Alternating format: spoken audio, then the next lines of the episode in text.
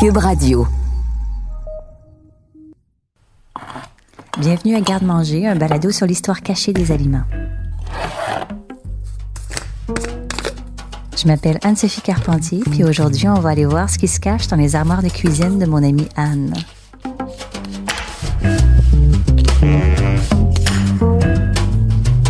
Hello, hello! Allô? Comment ça va? Ça va bien, ça? Ben ouais, ça va. J'ai habité pendant 4-5 ans avec Anne en colocation et je peux vous dire qu'Anne, c'est vraiment Madame sirop d'érable. Dans les granolas, dans les vinaigrettes, dans le chili, dans n'importe quelle recette qui nécessite un petit ajustement, pour elle, le sirop d'érable, ça rend presque tout vraiment meilleur. Alors elle me parle de son condo où elle habite seule depuis quelques mois, mais en fait, elle me parle de son garde-manger. Oui, je suis juste à côté de mon garde-manger en ce moment. Hop, la lumière. Voilà. Malade! Fait que t'as du sirop d'érable? Oui, oui, oui, oui. Oui, oui. J'ai toujours au moins deux bonnes euh, euh, cannes de sirop d'érable, plus celle qui est déjà en consommation dans, dans le frigo. Là. Ouais. Ah oui! Ah, Dans quand du même. contenant. ouais, ouais, parce que ça passe vite chez nous. Ah oui. Il y a beaucoup de gens euh, pour qui le sirop d'érable, c'est peut-être un petit peu moins important. Puis on le voit quand même pas mal. Moi, je suis surprise chez des gens et tout. Des fois, il y a comme du sirop de poteau. Tu sais, le faux Ouais. sirop, là. euh, Ouais, ouais, ouais. ouais. J'ai grandi avec ça, moi. ouais, ouais, on- je faisais partie de ces familles québécoises qui ont toujours euh, du sirop de poteau à la maison. Si le sirop d'érable contient juste du sirop d'érable, c'est-à-dire de l'eau d'érable recueillie au printemps et puis concentrée en la faisant bouillir, ben la liste des ingrédients du sirop de table est pas mal plus longue. On y retrouve du glucose fructose, du sucre, du sirop de maïs, de la cassonade, mais aussi des additifs comme du colorant caramel et puis un arôme artificiel d'érable. Mais je pense que le sirop d'érable, à ce moment-là, en tout cas dans ma famille, était considéré plutôt comme un luxe. Euh, moi, en ce moment, je le vois comme un besoin essentiel. Mais en même temps, tu un peu mis le doigt dessus. Sais, peut-être la raison pour laquelle il y a des gens qui ont encore du sirop de table ou du sirop de poteau ou euh, peu importe comment ça s'appelle chez eux. Mais c'est que le vrai sirop d'érable, c'est cher quand même. Ça rebute quand même pour en acheter. Ben, c'est quand même euh, pas donné la, la, la canne, mais en même temps, euh, combien de sirop on passe, c'est pas comme si, euh, ben moi beaucoup, mais les personnes en général, je pense pas qu'on passe une canne de sirop par semaine, donc quand on regarde ça, c'est quand même un, petit investissement pour, tant de plaisir. mais c'est sûr que je peux comprendre que certaines personnes trouvent que c'est quand même assez cher. ouais. Toi, Est-ce que tu connais l'histoire de pourquoi le sirop d'érable a le prix qu'il y a en ce moment? tu sais? Euh, parce que ça fluctue pas du tout. là. C'est comme un prix vraiment stable. Toi, est-ce que tu connais l'histoire de ça? Non, j'avoue que non. Je, je, je, ce qui fait que le, le, les prix montent ou baissent euh, de ce produit-là, j'avoue que c'est vrai que ça, ça reste assez stable d'année en année. Non, je connais pas ouais. du tout euh, les raisons. Il faut savoir que le Québec est le principal producteur et exportateur de produits de l'érable. C'est 72% du marché international. En 2019, par exemple, le Québec a produit 159 millions de livres de sirop d'érable, fois 2,92 la livre en moyenne. Ça fait une valeur d'environ 464 millions juste pour 2019. Alors pourquoi c'est un marché qui représente des centaines de millions de dollars? Pourquoi aussi ça vaut si cher la canne? En ce moment, c'est entre 6 et 10 dollars la canne là, de 540 millilitres. Ben, c'est que le prix du sirop d'érable, c'est protégé. C'est fixé, c'est stable. Qu'on achète son sirop dans un panier bio, à l'épicerie ou à la cabane ou en énorme quantité en vrac là, pour la production de produits dérivés, c'est pas mal toujours le même prix. D'un vol qui aurait... Je raconte à Anne que dans mes recherches, la première chose sur laquelle je suis tombée, c'est le vol de sirop d'érable du siècle. Et ça semble avoir été le moment qui a fait en sorte que tout le monde s'est mis à s'intéresser pour la première fois au prix du sirop d'érable. En fait, ça a fait scandale, mais ça, on va y revenir plus tard. Puis, tu sais, on se dit, ah, un vol de sirop d'érable, euh, tu sais, c'est comme un peu, pas insignifiant, mais tu sais, ça devait pas être grand-chose et tout ça. Mais écoute, c'est un des vols les plus importants de l'histoire agricole. C'est un vol euh, qui s'est passé en, en 2012. Euh, puis en tout, ça représenterait comme 18 millions de valeurs de sirop d'érable. Ouais. Wow! Je tiens à préciser que c'est aussi le vol de la plus grande valeur de l'histoire du Québec. Pour en savoir plus, je me suis mise sur le téléphone. Oui, bonjour, je suis Anne-Sophie Carpentier. Est-ce que c'est un bon moment pour vous pour jaser, peut-être un petit 10 minutes? Euh... Ça, c'est Serge Beaulieu, un producteur de sirop d'érable à Homestown en Montérégie. 5h, 5h30, là. Rappelle-moi, c'est parce que je suis dans le bois, là. Ah, très bien. Qu'est-ce que vous faites? Euh, est-ce que c'est encore la saison pour vous? Non, nous autres, la saison est finie, puis là, euh, on est en train de désentailler. Puis là, je dois dire que quand je l'ai entendu me parler en direct de son érablière, ben, c'était la chose la plus extraordinaire de ma journée. C'est que je suis à Montréal en confinement, en télétravail, et puis là, tout à coup, sa voix transportait la forêt dans mon appartement. Bon, ben, ça marche, on se reparle à 5h, 5h30. C'est bon, merci. Bye. Merci, salut. Puis il faut aussi savoir que Serge Beaulieu, c'est aussi lui qui assure depuis 12 ans la présidence des producteurs et productrices acéricoles du Québec. Bonjour. Hello, Serge.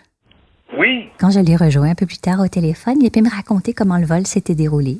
Euh, Est-ce que vous étiez comme dans l'association, dans la fédération à ce moment-là? C'était quoi? Oui, c'est moi qui étais président dans le temps aussi. Qu'est-ce qui s'est passé exactement pour vous? Euh, moi, je te dirais, euh, c'est euh, quand c'est arrivé en 2000, 2012, mais on va l'année 2011 a été une grosse année de production. Et dans le temps, on avait juste un entrepôt qui était à Saint-Antoine-de-Tilly. Ça fait que on avait loué pour temporairement un entrepôt à, à Saint-Louis de Blanford. Fait que, puis cet entrepôt-là n'était pas loué à 100% juste pour le sirop. Puis il y avait une autre entreprise de transport qui avait loué aussi cet entrepôt-là. Fait que euh, moi je te dirais de fil en aiguille, euh, nous autres on a on a rentré le sirop dans cet entrepôt-là, puis euh, fait que l'année d'après, quand on est été pour prendre les inventaires, c'est là qu'on s'est aperçu qu'il y a des des barils qui avaient été vidés. Le 24 août 2012, il y a un employé qui est chargé de faire les inventaires de l'entrepôt de sirop d'érable de Saint-Louis de Blanford. Il grimpe sur des énormes barils de sirop d'érable qui contiennent environ 170 litres chacun.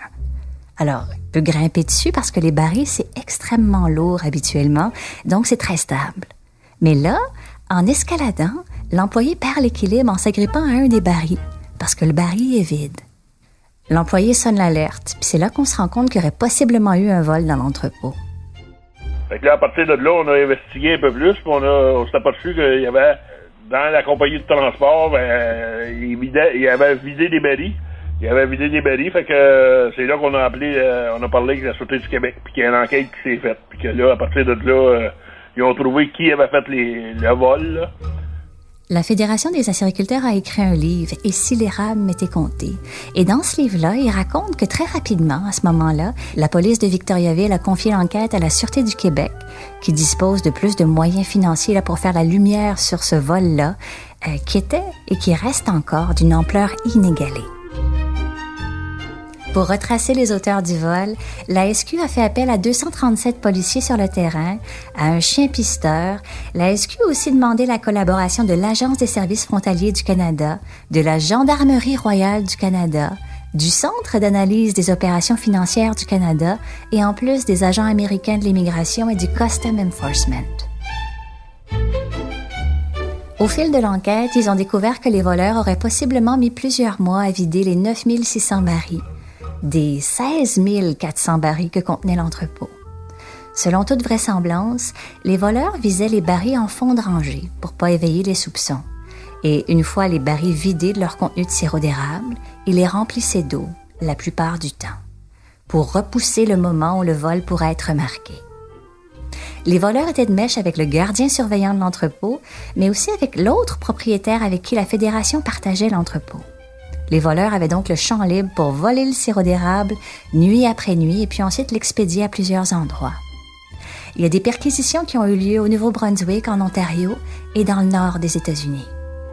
En décembre 2012, il y a 26 personnes qui ont été accusées et finalement 17 ont été condamnées. Fait que, euh, que ça a été, euh, euh, un bout assez, dur à, à. Euh, Quand volé pour 18 millions, là, c'est pas, c'est pas, c'est pas 1000 pièces. C'est sûr qu'on s'est assuré. Euh, les producteurs ont tous été payés à 100% pour ce sirop-là. Personne n'a perdu, là. Donc, tout ça pour dire que tout le monde a appris en 2012 qu'un vol de sirop d'érable, ben, ça vaut vraiment pas d'épinotes. Oui,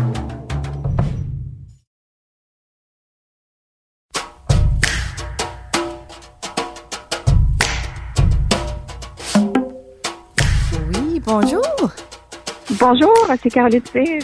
Oui, bonjour, comment ça va? C'est Anne-Sophie, oui. Ça va bien. J'ai pu téléphoner aussi à Caroline Cyr, la porte-parole de la Fédération des producteurs acéricoles du Québec. Caroline Cyr était déjà aux communications de la Fédération quand les procès des accusés ont commencé. Euh, ça a été euh, comme un tourbillon, en fait, parce que là, c'est comme si euh, ça fait le tour de la Terre, cette nouvelle, quand on a su que... De un, les gens ne savaient pas qu'on avait une réserve à ce moment-là, quand on a été volé. Et là, tout le monde le su sur la planète qu'il y avait une réserve de sirop d'érable. À l'approche des procès, là, on a eu beaucoup d'autres demandes de médias. Euh, c'est moi qui m'en occupais à cette époque-là. Et euh, vraiment des grands, des grands, des grands médias un peu partout dans le monde, le New York Times, la BBC, le, le Al Jazeera, euh, un reportage sur Netflix. et, et, là, ils s'intéressaient tout d'un coup, voulaient venir voir cette réserve-là, demandaient qu'est-ce qui était arrivé. Donc, s'intéressaient vraiment à notre production. Pour vous donner un aperçu de tout ça, il y a un article du New York Times qui titrait en 2012 Un vol de 18 millions de dollars. La victime était un cartel canadien du sirop d'érable. Ben, évidemment, le titre est très, très accrocheur, mais c'est aussi un bon exemple de la perception des Américains puis de nombreux Québécois à ce moment-là. La fédération était perçue comme un cartel. Euh, mais pour nous, ben, c'était d'expliquer comment on fonctionnait. C'est sûr qu'il y avait beaucoup d'incompréhension. C'est un modèle qui est difficile à comprendre pour les gens qui vivent dans le dans un libre marché. Euh, mais euh, il y a cette impression-là qu'on est un qu'on est un cartel, mais je pense que c'est beaucoup d'incompréhension euh, vis-à-vis de notre modèle de, de gestion, si on veut. Ben justement, c'est quoi le modèle québécois de la gestion du sirop?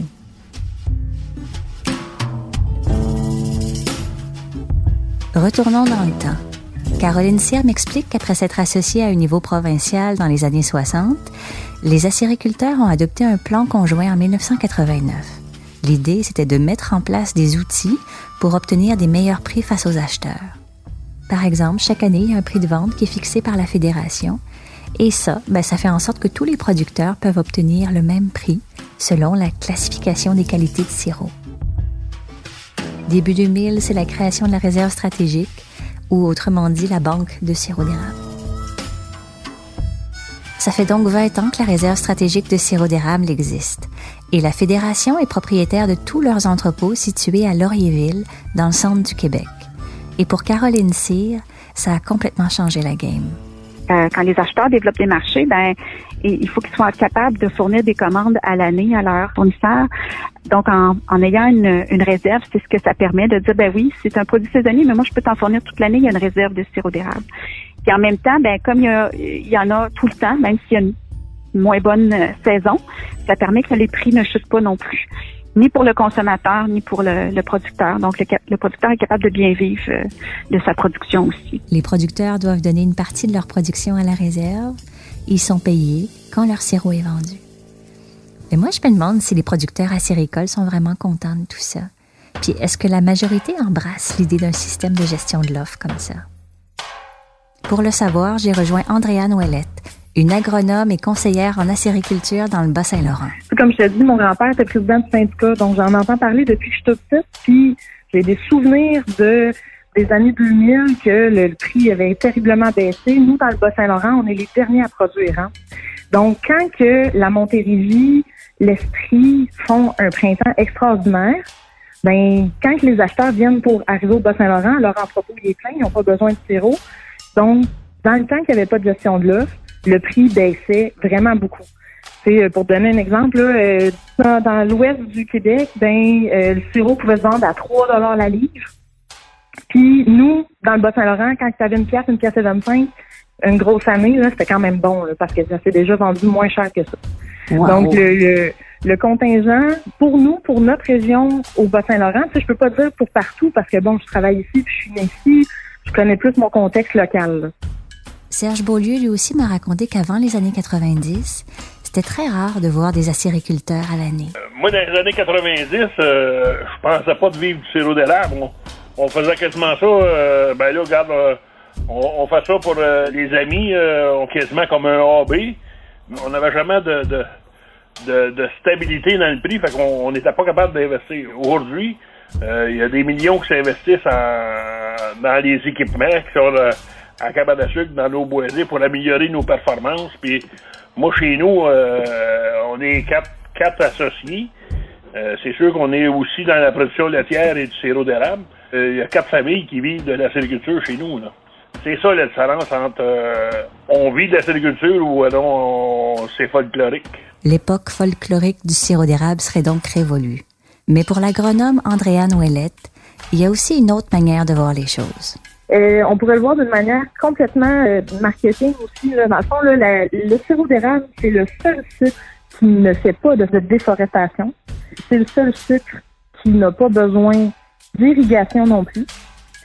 C'est euh, le seul sucre que si tu entretiens bien ta ressource, elle peut perdurer des centaines d'années. La sériculture, c'est quelque chose qui est équitable, qui, qui est bon pour l'environnement. Ouais, fait que dans le fond, est-ce qu'on fait bien de protéger le prix du sirop d'érable comme ça? Moi, je suis convaincue. Oui, il y a toujours place à l'amélioration, ça c'est certain.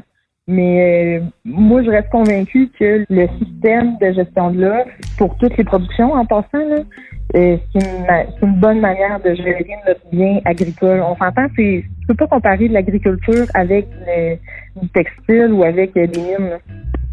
C'est, c'est bien périodique dans le temps. On est dépendant de la nature. Fait les, les systèmes de gestion de l'offre, faut toujours penser que c'est les producteurs qui se sont organisés pour que leur industrie aille mieux. La gestion de l'offre, autant dans le lait, dans, dans la volaille que dans le sirop d'érable, c'est que ça permet que les producteurs de première ligne, ceux qui produisent la matière brute, soient capables d'avoir un prix qui est équitable. Soutenir sa communauté en achetant du sirop d'érable à un prix équitable. C'est bien sûr ce que vous aurez vous aussi en tête la prochaine fois que vous inonderez vos crêpes de sirop d'érable québécois ou que vous verserez un filet de sirop dans vos salades de fruits ou que vous cuisinerez un ossobuco à l'érable, comme suggérait Andréane Ouellette, avec du sirop d'érable foncé absolument pour préserver la saveur d'érable à la cuisson. Ou bien encore quand vous mettrez peut-être aussi du sirop d'érable dans votre café, comme je le fais secrètement presque tous les matins.